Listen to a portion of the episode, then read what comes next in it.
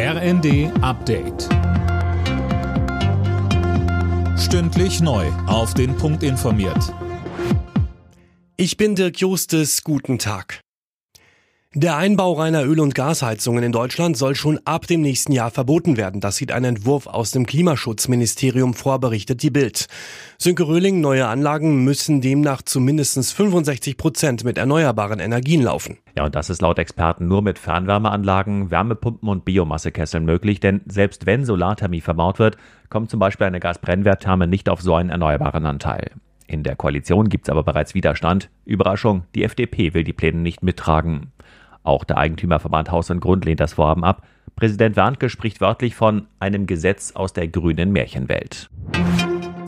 Für rund 180.000 Beschäftigte der Deutschen Bahn starten heute die Tarifverhandlungen. Die Eisenbahn- und Verkehrsgewerkschaft fordert einen Lohnplus von 12 Prozent, mindestens aber 650 Euro mehr im Monat bei einer Laufzeit von einem Jahr. Dazu meint DB-Personalvorstand Seiler. Diese 650 Euro würden für 90 Prozent unserer Belegschaft zutreffen. Das heißt also, allein diese Lohnforderungen sind umgerecht eigentlich 18 Prozent.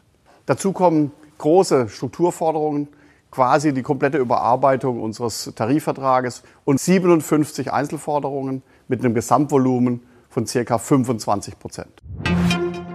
Mehr als drei Jahre nach Beginn der Pandemie kehrt Deutschland immer mehr zurück zur Normalität. Zum letzten Mal haben heute die noch bestehenden öffentlichen Corona-Teststellen geöffnet. Mit dem Monatsende läuft die Verordnung zur Finanzierung der Tests aus. Tesla-Chef Elon Musk ist wieder der reichste Mann der Welt. Laut der Finanzplattform Bloomberg kommt Musk auf ein Vermögen von rund 187 Milliarden Dollar. Er verdrängt damit den französischen Luxusmagnaten Bernard Arnault wieder auf den zweiten Platz. Alle Nachrichten auf rnd.de